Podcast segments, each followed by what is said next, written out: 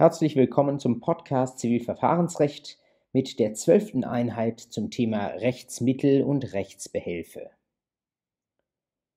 Im Laufe dieser zwölften Einheit lassen wir die erste Instanz endgültig hinter uns und gehen in die weiteren Instanzen zu höheren Gerichten. Wir tun das nicht ausschließlich, denn Sie ahnen schon, Rechtsbehelfe ist etwas, da kann man auch einmal innerhalb einer Instanz bleiben. Wir schauen uns aber, weil beides letztlich im weiteren Sinne ähnliche Kategorien sind, schauen wir uns das beides innerhalb einer Einheit an. Und ich knüpfe an an einer Folie, die Sie schon einmal gesehen haben, nämlich bei der Einheit zum Abschluss eines gerichtlichen Verfahrens mit einem Urteil oder einem Beschluss. Und ich erinnere Sie daran, was hier ganz unten in den drei Blöcken drinsteht, nämlich welche Möglichkeiten wir damals schon so grob ins Visier genommen hatten, wie man sich gegen gerichtliche Entscheidungen wehren kann.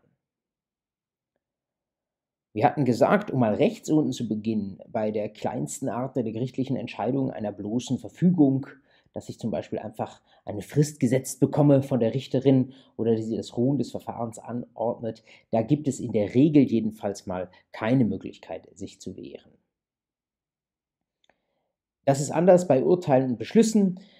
Wo Beschlüsse überhaupt stattfinden, das haben wir uns angeschaut, das ist nicht ganz eindeutig zu beantworten. Da gibt es einerseits im normalen ZBO-Verfahren die Möglichkeit, mit einem Beschluss eine Art große Verfahrensentscheidung zu treffen, also zum Beispiel an ein anderes Gericht zu verweisen oder bestimmte Hinweise den Parteien mitzugeben oder vielleicht auch bestimmte Beweismittel nun anzufordern. Das sind Verfahrensentscheidungen und dagegen gibt es jedenfalls normalerweise eine Möglichkeit, sich zu wehren und das ist die sogenannte Beschwerde. In VMFG-Sachen ist das anders, aber die waren ja nicht Gegenstand dieses Podcasts, deswegen lassen wir das auch jetzt im Folgenden mal außen vor. Wenn wir damals gesagt haben, die Beschwerde ist ein Rechtsbehelf, dann kann man darüber streiten, aber das haben wir offen gelassen für eine genauere Kategorisierung und die folgt jetzt in dieser zwölften Einheit. Und auch hier schon mal in den Blick genommen, das, was man gegen ein Urteil machen kann, aber da erzähle ich Ihnen nichts Neues. Dort können Sie Rechtsmittel einlegen, nämlich einerseits die Berufung und andererseits die Revision. Beschwerde, Berufung, Revision. Das sind also die Möglichkeiten, mit denen wir uns heute in dieser Einheit beschäftigen. Und um die darüber liegenden Begriffe von Rechtsmittel und Rechtsbehelfen nochmal für Sie einigermaßen zu ordnen. Hier nochmal eine weitere Übersicht und daraus erkennen Sie sofort, Rechtsbehelfe ist schlichtweg der weitere Begriff. Da sind mehr Dinge drin als nur im Begriff der Rechtsmittel. Und das gewendet, jedes Rechtsmittel ist auch ein Rechtsbehelf, aber nicht jeder Rechtsbehelf ist auch ein Rechtsmittel. Rechtsbehelfe sind generell alle Möglichkeiten, die Sie haben, um sich gegen gerichtliche Entscheidungen zu wehren. Und was ist das Besondere an Rechtsmitteln? Nun, bei Rechtsmitteln gibt es zumindest in der Regel den sogenannten Suspensiv- und den Devolutiveffekt. Das kennen Sie womöglich schon aus dem Verwaltungsrecht, aber das gibt es tatsächlich auch im Zivilprozessrecht. Wenn Sie in der Schule Latein hatten, können Sie sich das erklären, ansonsten können Sie es vielleicht auch merken. Suspensiveffekt bedeutet, da wird etwas suspendiert, nämlich die Wirkung der angefochtenen Entscheidung, die wird erst einmal außer Kraft gesetzt und man schaut erstmal, was dabei herauskommt, wenn ich jetzt diese Entscheidung angreife. Und der zweite Effekt, Devolutiveffekt, das heißt, da wird etwas devolutiert, da wird etwas nach oben oder woanders hin geschoben und das bedeutet, dass die Entscheidungsinstanz wechselt, das heißt, es wird jetzt eine andere Instanz mit der Sache befasst. Das ist Ihnen intuitiv auch klar. Wenn Sie in Berufung gehen, in die nächste Instanz und Sie waren vorher beim Landgericht, dann bleiben Sie nicht beim Landgericht, dann gehen Sie woanders hin, nämlich eins weiter nach oben. Bevor wir uns das näher anschauen, was eins weiter nach oben bedeutet, kurz nochmal ein Blick auf die Notizen zu dieser Folie. Dort habe ich Ihnen einfach nochmal, um Ihr Gefühl so ein bisschen zu schärfen, weitere Beispiele aufgeführt, was jetzt jenseits von Berufung, Revision und Beschwerde Rechtsbehelfe sein können. Und Sie sehen, da ist das eine Beispiel, das ist nicht erschöpfend hier, aber eines, die Anhörungsrüge nach 321 AZPO, ein noch relativ junger Rechtsbehelf, um geltend zu machen, dass das rechtliche Gehör verletzt worden ist. Wenn Sie in den 321a reinschauen, dann sehen Sie, da geht es um die Fortführung des Verfahrens, das eigentlich abgeschlossen war.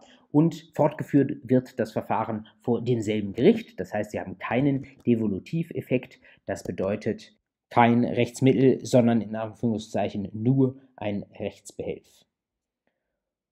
Und einen weiteren Rechtsbehelf, den Sie schon längst kennen, der Einspruch gegen ein Versäumnisurteil.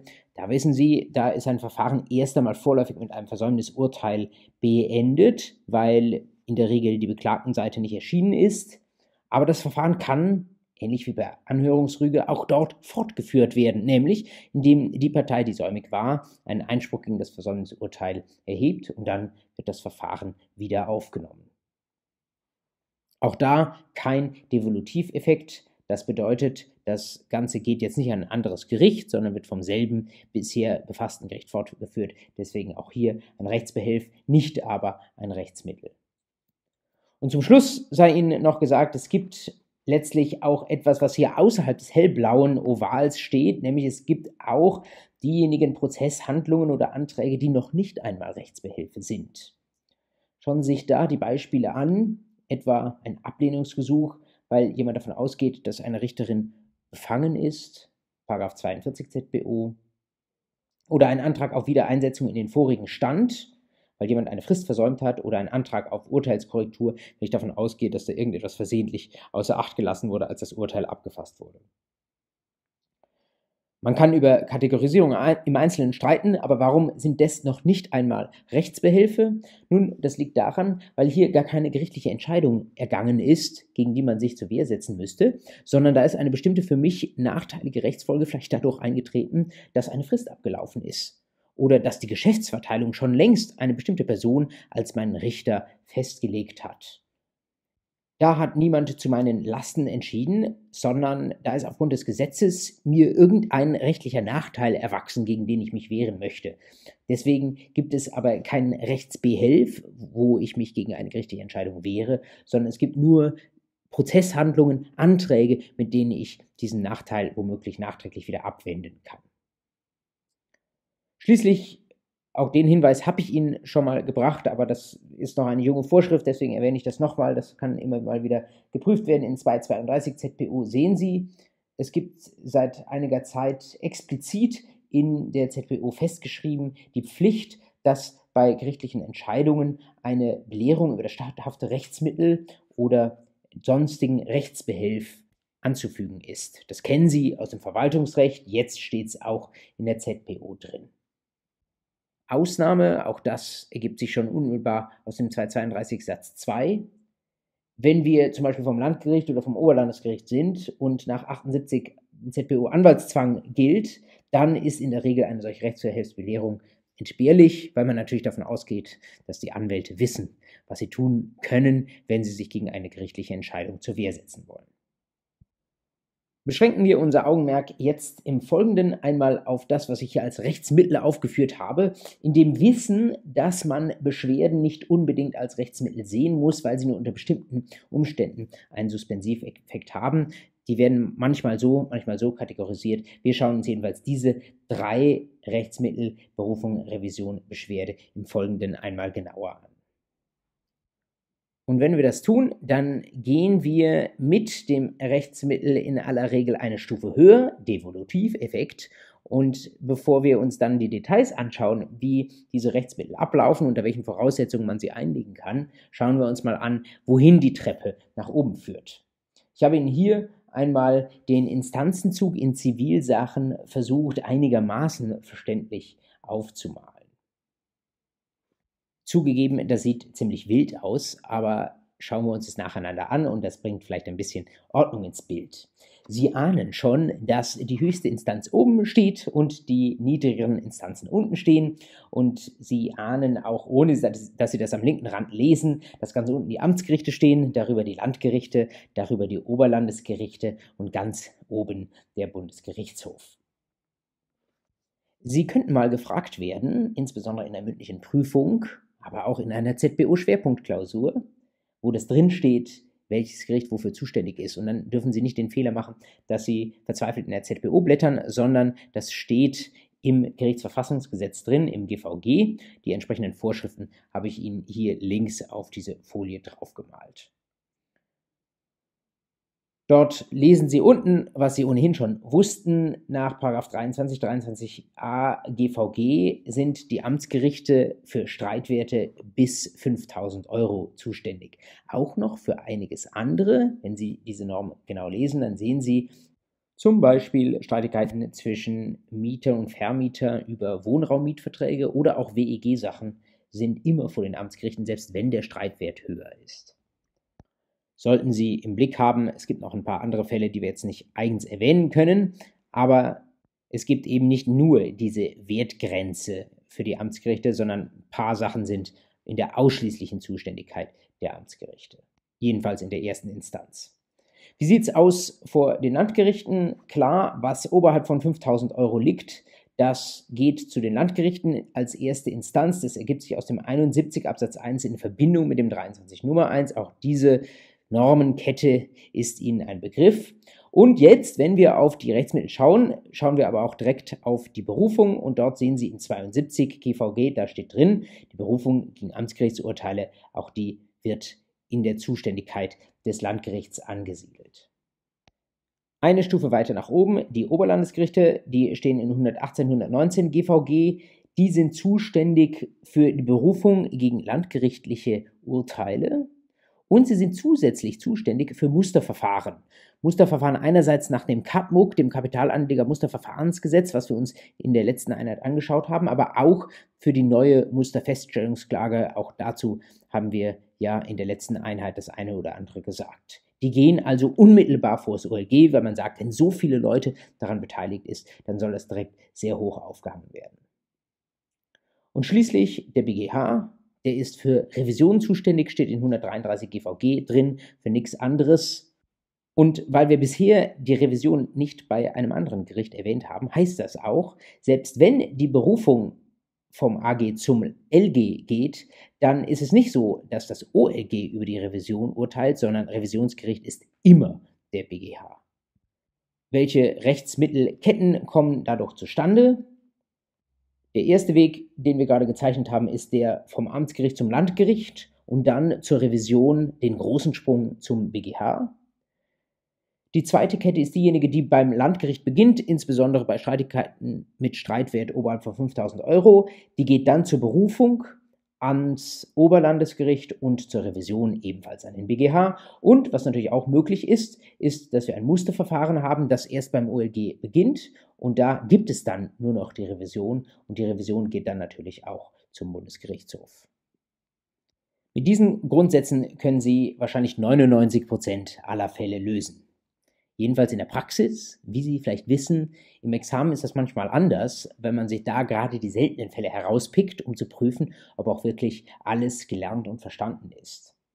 Und wenn Sie diese Grafik aufmerksam angeschaut haben, dann sehen Sie, rechts unterhalb vom BGH habe ich noch ein Schattengericht eingezeichnet, das etwas kleiner ist, das aber ausweislich seiner goldenen Farbe doch auch um Bedeutung heischt. Und diejenigen von Ihnen, die aus Bayern kommen, die werden ahnen, welches Gericht das sein soll. Ich habe es links gar nicht eingezeichnet. Für die anderen Bundesländer ist es sowieso nicht relevant. Aber in Bayern gibt es ja seit Ende 2018 wieder ein bayerisches oberstes Landesgericht. Und das hat tatsächlich in diesem Gefüge auch Funktion. Was sind die Aufgaben des neuen bayerischen Obersten? Vielleicht erinnern Sie sich an das, was wir auf Folie 4 im Termin 2 des Podcasts gesagt hatten. Da hatte ich Ihnen in die Notizen auch einige Details nochmal reingeschrieben. Das ist geregelt insbesondere im Bayerischen Ausführungsgesetz zum GVG und im Einführungsgesetz zum GVG, dass man solche obersten Landesgerichte einrichten kann. Und auf dieser gesetzlichen Grundlage ist das Bayerische Oberste nunmehr, anders als früher, als es das schon mal gab, nur noch zuständig für bestimmte Revisionen auf dem Gebiet des bayerischen Landesrechts, wenn es insbesondere um bayerisches Landesrecht geht bei einem Streit. Zum Beispiel gibt es da spezielle nachbarrechtliche Vorschriften, etwa im Ausführungsgesetz zum BGB. Und wenn es seltenerweise mal darum geht, dann ist das bayerische Oberste tatsächlich einmal das Revisionsgericht. Das bedeutet, wenn es eine solche seltene Materie ist, dann kann in Bayern der Instanzenzug auch einmal so gehen, dass er beginnt beim Amtsgericht, sich fortsetzt am Landgericht und dann zum bayerischen Obersten statt zum BGH geht. Und es kann natürlich ebenfalls sein, dass der Instanzenzug beginnt bei größeren Streitwerten etwa beim Landgericht, dass er dann beim OLG weitergeht und dann zum bayerischen Obersten geht. Das bayerische Oberste nimmt also in diesem engen Bereich dem BGH Aufgaben ab. Ganz theoretisch vorstellbar, wenn auch bei uns jetzt nicht eingezeichnet, wäre es vielleicht auch, dass mal eine Musterfeststellungsklage bei einem bayerischen OLG beginnt und wenn diese Musterfeststellungsklage dann bayerisches Landesrecht überwiegend zum Gegenstand hätte, dann könnte womöglich auch einmal das bayerische Oberste hier zur Revisionsinstanz werden. Aber das ist die so absolute Ausnahme, dass Sie damit, glaube ich, in der Prüfung nicht zu rechnen brauchen. Das Einzige, was jetzt hier an diesem Bild noch zu ergänzen ist, was dann auch für andere Bundesländer doch wieder relevant ist, ist, es gibt noch einen Sonderweg, der zum BGH führt. Den habe ich hier mal rechts oben mit einem kleinen Sprungsymbol eingezeichnet. Sie finden das in der ZPO im Paragraphen 566. Es gibt auch die Möglichkeit einer sogenannten Sprungrevision. Das werden Sie schon einmal gehört haben, dass Sie einfach das Rechtsmittel der Berufung auslassen und sofort zum BGH gehen. Ist in der Praxis nicht unbedingt die Regel, sollten Sie aber wissen, dass es so etwas auch einmal geben kann. Damit wissen Sie jetzt, wie es läuft, beziehungsweise wohin es läuft. Und jetzt schauen wir uns diese drei Rechtsmittel Berufung, Revision und Beschwerde einmal nacheinander an. Ich beginne mit der Berufung und das Berufungsrecht. Das finden Sie in den Paragraphen 511 folgende ZPO. Das Wesentliche, was Sie hier wissen müssen, ist, unter welchen Voraussetzungen eine Berufung zulässig ist, unter welchen Voraussetzungen sie begründet ist und, nicht unwichtig, wie das Berufungsgericht dann entscheidet. Sie finden jetzt jeweils auf der Folie ein paar kurze Bullet Points und Sie finden dann unten in den Notizen nochmal ein wenig ausführlichere Punkte, insbesondere mit den entscheidenden Vorschriften aus der ZPO dazu. Zur Zulässigkeit der Berufung ist ganz zentral der Paragraph 511 ZPO in den Blick zu nehmen. Vielleicht schlagen Sie ihn mal mit mir zusammen aus. Da sehen Sie, es geht zunächst einmal um Endurteile, also eine Berufung ist nicht zulässig gegen etwa ein Vorbehaltsurteil, das den Streit noch nicht in der Instanz abschließt. Und dann sehen Sie Absatz 2 im Wesentlichen zwei Voraussetzungen, alternativ allerdings durch das Oder am Ende der Nummer 1 angekündigt. Eine Berufung können Sie nur dann einlegen, wenn entweder der Wert des Beschwerdegegenstands, man sagt auch die Berufungssumme 600 Euro übersteigt, oder das Gericht des ersten Rechtszugs die Berufung im Urteil zugelassen hat. Mit anderen Worten, wenn die Berufungssumme, also vereinfacht gesagt das Geld, um das es Ihnen in der Berufung geht, mehr als 600 Euro sind, dann können Sie immer eine Berufung einlegen. Dann wird sich auch das Gericht keine Gedanken darüber machen, ob es die Berufung zulassen soll. Dann ist diese Sache mit der Zulassung völlig überflüssig. Wenn hingegen es um weniger als 600 Euro geht in der Berufung, dann ist die Frage, ob das Gericht die Berufung zugelassen hat und wann es die Berufung zulässt. Das sehen Sie in Absatz 4.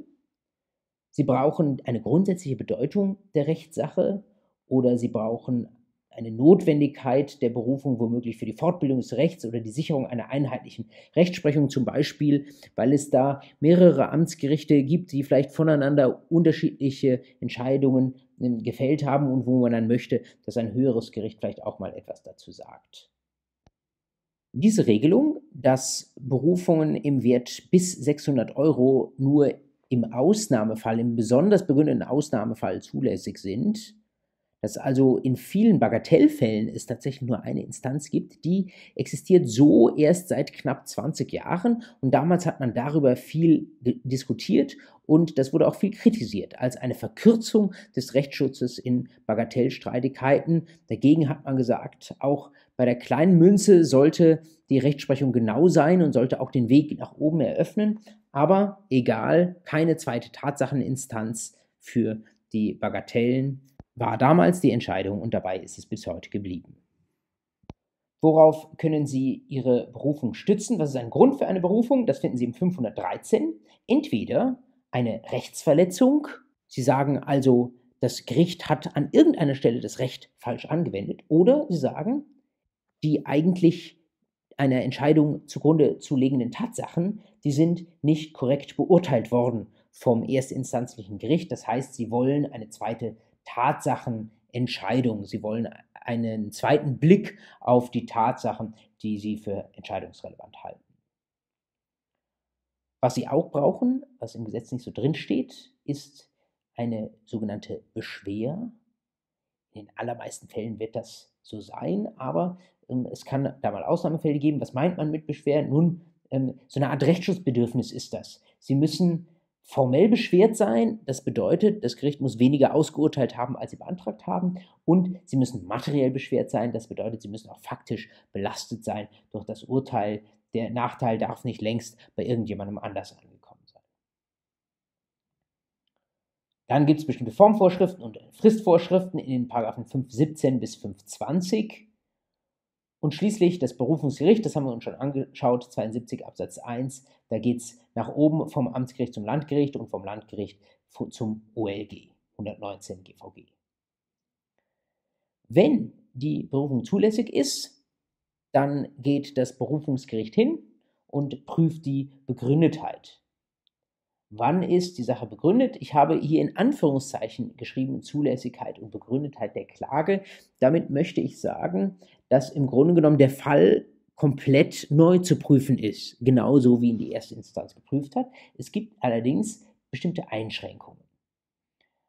Einschränkungen dahingehend, zunächst einmal, das ist das Ne Ultra Petita, was ich ganz unten hingeschrieben habe. Das heißt, ähm, in den Grenzen der Anträge der Parteien, wenn Berufung nur mit Blick auf einen Teil des bisherigen Streitgegenstands eingelegt wird, dann ist natürlich das Berufungsgericht auch nur dazu berufen, über diesen Teil zu urteilen. Und ein wichtiger Punkt, zwar schaut das Berufungsgericht erneut auf die Tatsachen, aber es ist nicht so, dass man jetzt alles bringen kann, was man in der ersten Instanz vergessen hat. Es gibt ausführliche Regelungen dazu, welche Tatsachen in der zweiten Tatsacheninstanz in der Berufung zulässig sind und was dort als Tatsachenvortrag nicht mehr möglich ist.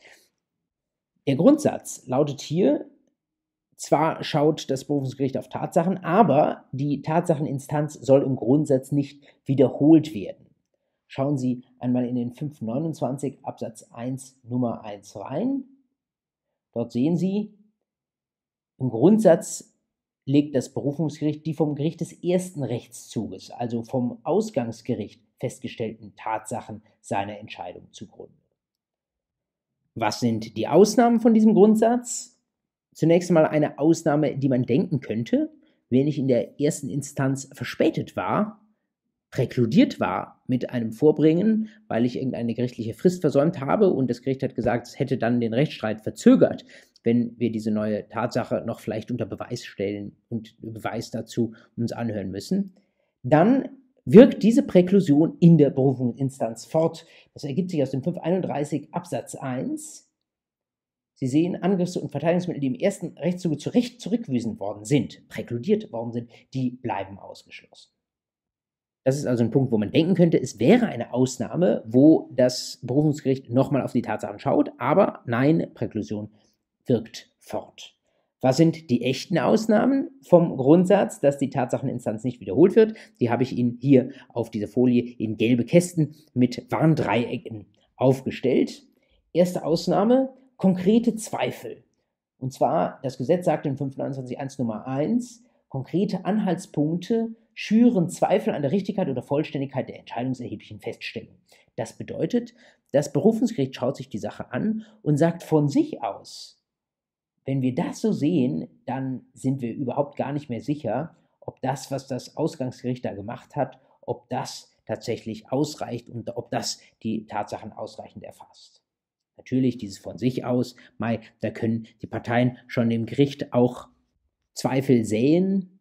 Andererseits, es müssen schon auch konkrete Anhaltspunkte sein. Also insofern doch eine starke Einschränkung dieses Grundsatzes, den wir oben auf dieser Folie sehen. Wenn das Gericht konkrete Zweifel hat, dass es richtig ist, wovon das Ausgangsgericht ausgegangen ist, dann darf man tatsächlich sich die Tatsachen auch in der Berufungsinstanz nochmal neu anschauen.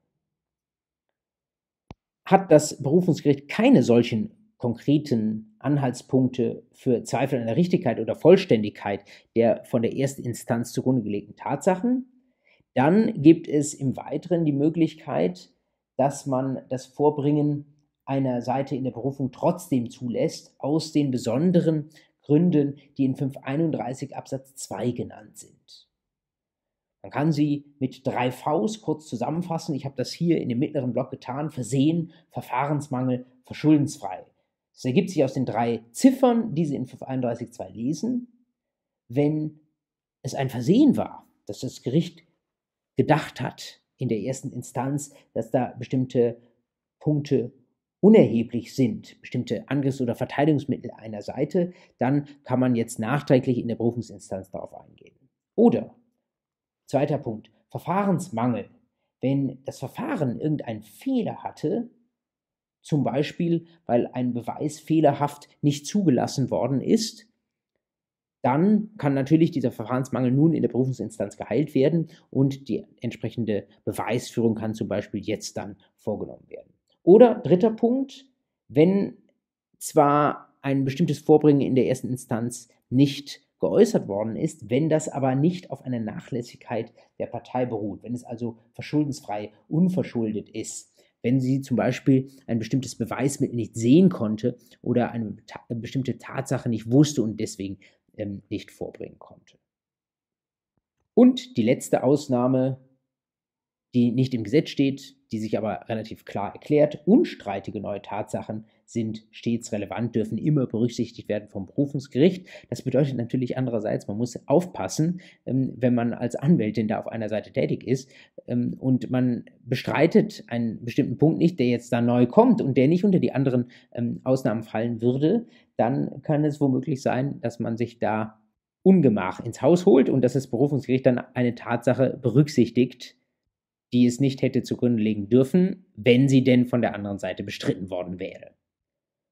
Wenn Sie alle drei Ausnahmen zusammennehmen, kann man, glaube ich, schon sagen, dass die Tatsachenerhebung in der zweiten Instanz relativ weit reicht. Insbesondere die zwei linken Blöcke, also einerseits die Zweifel, die das Gericht von sich aus hat und andererseits diejenigen Angriffs- oder Verteidigungsmittel, wo man sagt, es war kein Verschulden einer Seite, die bei der ersten Instanz nicht schon gebracht zu haben.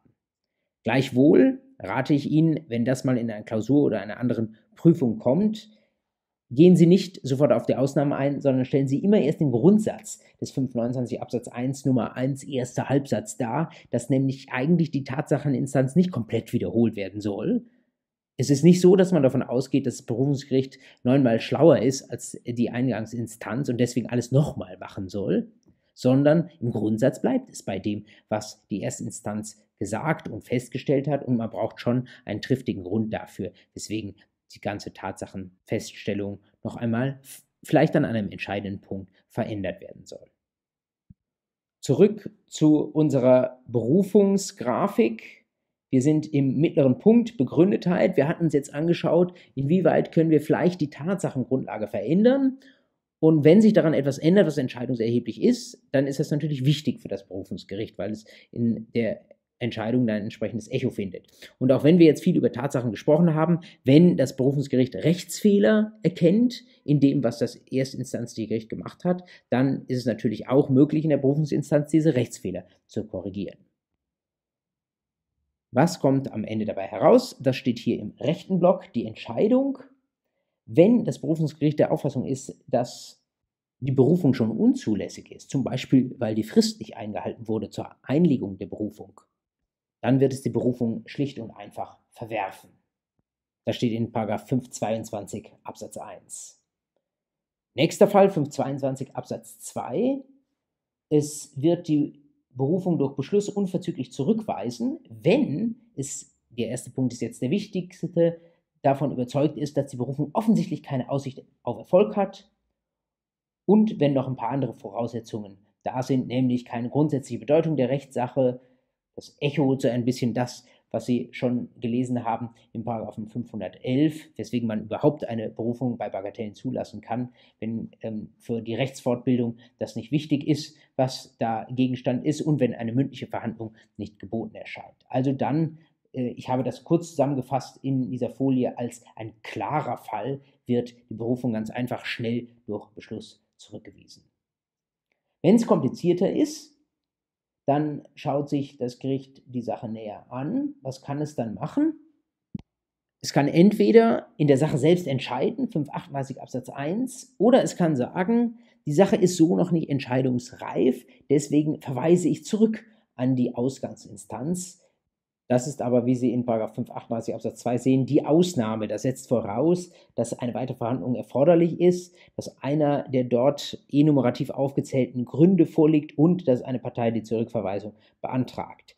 Eher der vom Gesetz vorgesehene Regelfall ist 538 Absatz 1. Es wird in der Sache selbst entschieden und das kann natürlich heißen, entweder die Berufung wird zurückgewiesen oder der Berufung wird stattgegeben und dann wird, je nachdem, welche Seite die Berufung führt, womöglich das Urteil aufgehoben und der entsprechenden obsiegenden Seite mit ihrem Begehr stattgegeben. Soweit zur Berufung. Jetzt weiter zur Revision und das Gute ist, das ist eigentlich genau dasselbe in Grün oder in meiner Farbe das gleiche in Babyrosa. Sie sehen, das Schema ähnelt demjenigen der Berufung sehr. Schauen wir es uns trotzdem nochmal kurz an und wir werden sehen, an manchen Stellen geht natürlich das Schema zur Revision, geht das, was in der Revision stattfindet, etwas von dem ab, was in der Berufung stattfindet. Zunächst einmal sehen Sie, die Prüfung der Zulässigkeit ist ähnlich. Im Unterschied zur Berufung haben Sie allerdings hier immer eine Entscheidung der Berufungsinstanz, ob die Revision zugelassen wird oder nicht. Sie brauchen da eine positive Entscheidung und wenn diese Entscheidung nicht positiv ist, dann müssen Sie sich gegen diese Nichtzulassungsentscheidung wehren mit einer sogenannten Nichtzulassungsbeschwerde. Das schauen wir uns nachher nochmal an. Klar wird Ihnen auch bereits sein, die Revision ist keine Tatsacheninstanz mehr, sondern eine reine Rechtsinstanz. Das bedeutet, als Grund für die Revision können Sie nicht mehr Tatsachenbeurteilungsfehler, sondern nur noch Rechtsfehler anführen. Das steht im Paragraphen 545 ZPO drin. Und ein Rechtsfehler, der dort sofort schon ausgenommen ist, ist ein Fehler bei der Zuständigkeit, also bei der Frage nach dem zuständigen Gericht. Das wäre nicht mehr revisibel. Es gibt bestimmte Fälle, wo das Gesetz sagt, da brauchen wir über Rechtsfehler nicht zu diskutieren. Das ist auf jeden Fall ein Revisionsgrund. Das sind die sogenannten absoluten Revisionsgründe, die stehen in 547 drin. Also zum Beispiel, wenn das Gericht nicht vorschriftsmäßig besetzt war, zum Beispiel ein ähm, Verstoß gegen die Geschäftsverteilung, damit gegen den gesetzlichen Richter äh, nach 101 des Grundgesetzes. Oder wenn Nummer 5 das Urteil auf Basis einer mündlichen Verhandlung ergangen ist, wo die Öffentlichkeit nicht beteiligt war. Da muss man sehr aufpassen, wenn man die Ansage macht im Gerichtsgang, dass das Verfahren jetzt stattfindet, dass jetzt die mündliche Verhandlung stattfindet, oder wenn die Entscheidung ohne Gründe ergangen ist. Also krasse Rechtsfehler, wo man sagt, da muss auf jeden Fall der BGH nochmal drüber entscheiden. Da gehen wir davon aus, dass das Urteil auf einer Rechtsverletzung beruht. Ja, ansonsten brauchen Sie wiederum Form und Frist für den Schriftsatz zur Einlegung der Revision und für die Revisionsbegründung. Und Sie sollten vielleicht noch wissen, dass Sie nicht mit Otto Normalanwalt oder Anna Normalanwältin zum BGH laufen dürfen, sondern da müssen Sie sich einer BGH-Anwältin bedienen. Da gibt es eine eigene Anwaltschaft beim BGH, was vielleicht auch nicht schlecht ist, denn die wissen, wie man vor dem BGH vortragen muss und dann läuft das dort vielleicht ein bisschen geordneter, als es sonst laufen würde. Die Begründetheit der Revision, auch da gibt es Ähnlichkeiten zur Begründetheit der Berufung. Hier geht es natürlich jetzt nicht mehr um neue Tatsachen, sondern der BGH nimmt schlichtweg die Tatsachenfeststellungen der Vorinstanz einfach so hin und wendet dann das Recht darauf an und schaut, ob die Vorinstanz da Rechtsfehler gemacht hat. Schließlich auch die Entscheidung, die der BGH dann trifft oder die vielleicht auch das bayerische Oberste mal treffen kann, ist ganz ähnlich wie das, was am Ende eines Berufungsverfahrens entschieden werden kann, nämlich wenn die Revision bereits unzulässig ist, zum Beispiel nicht form- oder fristgerecht, dann wird die Revision verworfen. Ansonsten kann sie zurückgewiesen werden, insbesondere dann, wenn der BGH der Auffassung ist, dass zwar das Recht verletzt wurde durch die Vorinstanz, dass aber das nicht entscheidungserheblich war, weil das Urteil aus anderen Gründen dem Ausspruch nach rechtmäßig und richtig war. Ist auch das nicht der Fall, dann geht es weiter wie bei der Berufung, nämlich es gibt entweder ein Urteil in der Sache selbst oder eine Zurückverweisung nach den Paragraphen 562 und 563 ZPO. Bei der Revision ist es allerdings so, dass der vom Gesetz zugrunde gelegte Standardfall eher derjenige ist, dass der BGH zurückverweist und nur seine Rechtsmeinung zu einem bestimmten Punkt abgibt. Die Rechtsmeinung des BGH ist da natürlich verbindlich. Und dann geht das Ganze wieder zurück an die Vorinstanz, gegebenenfalls an eine andere Kammer und wird dann dort zu Ende verhandelt und entschieden. Es kann allerdings sein, 563 Absatz 3, dass der BGH auch mal sagt, die Sache ist entscheidungsreif, die können wir direkt durchentscheiden und dann ist auch das in der Revision einmal möglich. Sie sehen, wenn Sie die eigentlich juristisch etwas kompliziertere Berufung begriffen haben, dann können Sie umso einfacher lernen und verstehen, was es mit der Revision auf sich hat. Da geht dann vieles parallel und die entscheidenden Unterschiede liegen eigentlich fast schon auf der Hand. Was noch bleibt, ist tatsächlich dann die Beschwerde, die wir uns ja als drittes Rechtsmittel eingangs schon einmal angesehen hatten. Und auf dieser abschließenden Folie habe ich Ihnen einmal die drei wesentlichen Beschwerdetypen aufgeführt, die Sie in der ZPO finden. Zum einen die sofortige Beschwerde, zum anderen die Rechtsbeschwerde und als Sonderform die Nichtzulassungsbeschwerde. Die sofortige Beschwerde in den 567 folgenden ZPO heißt deswegen sofortige Beschwerde, weil sie in der Regel eine schnelle Reaktion auf einen Zwischenbeschluss inmitten eines laufenden Verfahrens in der Erstinstanz ist. Ich habe Ihnen einige Beispiele für die sofortige Beschwerde in die Notizen zu dieser Folie hineingeschrieben. Sie sehen, wenn Sie im Laufe eines Verfahrens einen Richter ablehnen und dieses Gesuch wird verworfen, dann sagt der 46 Absatz 2 dazu, dann steht Ihnen die Möglichkeit einer sofortigen Beschwerde offen.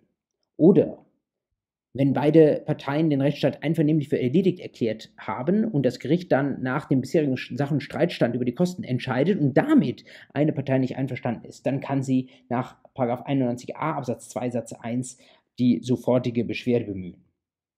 Oder wenn ich zu Gericht komme als Kläger und die Beklagte erscheint nicht und ich beantrage ein Versäumnisurteil, aber das Gericht sagt, nö, das macht es nicht aus den Gründen des Paragraph 335 oder warum auch immer und lehnt den Erlass eines Versäumnisurteils ab, dann kann ich gegen diese Entscheidung sofortige Beschwerde einlegen. Es ist wichtig zu wissen, dass Sie in der Regel eine solche gesetzliche Eröffnung der sofortigen Beschwerde brauchen. Schauen Sie mal in 567 Absatz 1 hinein. Dort sehen Sie, es kann sein, in bestimmten Sonderfällen, wo es keine mündlichen Verhandlungen braucht, dass mal eine sofortige Beschwerde ohne gesetzliche Anordnung möglich ist. Aber der Regelfall ist 567.1 Nummer 1, es braucht eine ausdrückliche Bestimmung im Gesetz. Sie finden die nicht erschöpfend, aber doch viele Standardfälle, wie gesagt, in den Notizen zu dieser Folie einmal aufgezählt. Das Verfahren zur sofortigen Beschwerde können Sie dann den 568 folgende entnehmen. Es gibt eine Notfrist von zwei Wochen, 569 gibt eine bestimmte Form und dann sagt der 572, der Beschwerde wird entweder abgeholfen oder sie wird Devolutiveffekt nach oben gereicht und das Beschwerdegericht eins höher muss dann schauen, ob es dieser Beschwerde für gerechtfertigt oder für ungerechtfertigt hält. Der Instanzenzug geht hier im Grundsatz genau so, wie wir uns das eben bei der Berufung und der Revision angeschaut haben, auch wenn ich die entsprechenden Vorschriften im GVG nicht immer ganz präzise erwähnt habe. Die Rechtsbeschwerde nach den 577 folgende ZPO ist die deutlich seltenere Beschwerdeform. Das ist, wenn Sie sich das genauer im Gesetz anschauen, auch so eine Art Revision allerdings in Form einer Beschwerde. Also da geht es auch um diese Rechtsgrundsätzlichkeit. Da gibt es einmal wiederum die Möglichkeit, dass sie zugelassen wird durch ein Gericht, das einen Beschluss erlässt oder sie im Gesetz angeordnet ist. Die Fälle, dass die Möglichkeit einer Rechtsbeschwerde im Gesetz angeordnet ist, die sind allerdings sehr, sehr selten. Ein Beispiel habe ich Ihnen in den Notizen reingeschrieben, 522 Absatz 1 Satz 4. Wir haben ja eben gesagt, es kann sein, dass ein Berufungsgericht die Berufung als unzulässig verwirft. Und da sagt 522 1 4, dagegen ist die Rechtsbeschwerde möglich, gegen diese Verwerfung der Berufung. Das sind aber sehr, sehr seltene Fälle. Und wenn es dazu kommt, dass es so eine Rechtsbeschwerde gibt, dann ist das Rechtsbeschwerdegericht, wie 133 GVG sagt, der BGH. Also ganz ähnlich wie die Revision ausgeschaltet, eine sehr seltene und besondere Form der Beschwerde.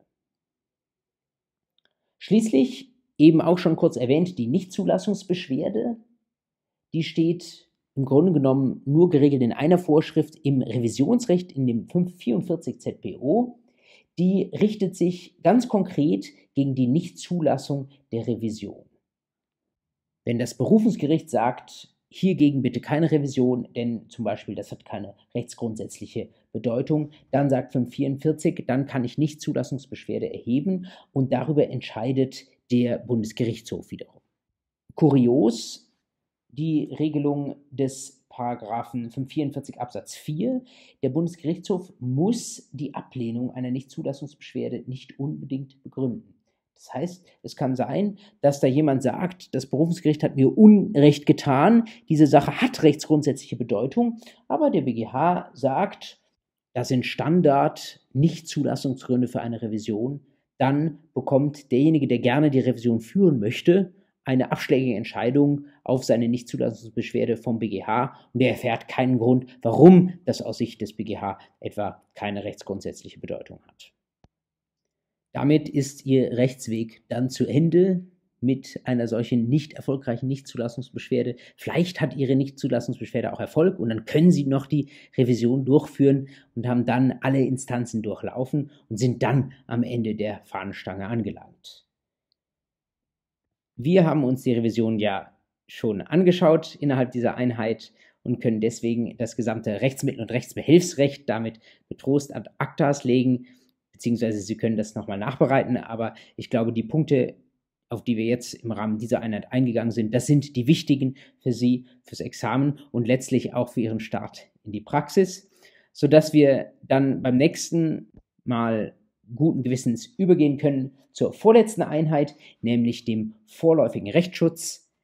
Wenn Sie mal nicht zehn Jahre Zeit haben, um alle Instanzen zu durchlaufen, sondern wenn es mal super schnell gehen muss und Sie vielleicht innerhalb eines Tages mal eine Entscheidung brauchen, für den Fall sollen Sie auch gewappnet sein. Deswegen der Eilrechtsschutz als nächster Termin und der abschließende Termin ist dann dem Schiedsverfahren gewidmet. Bis dahin alles Gute und auf Wiederhören.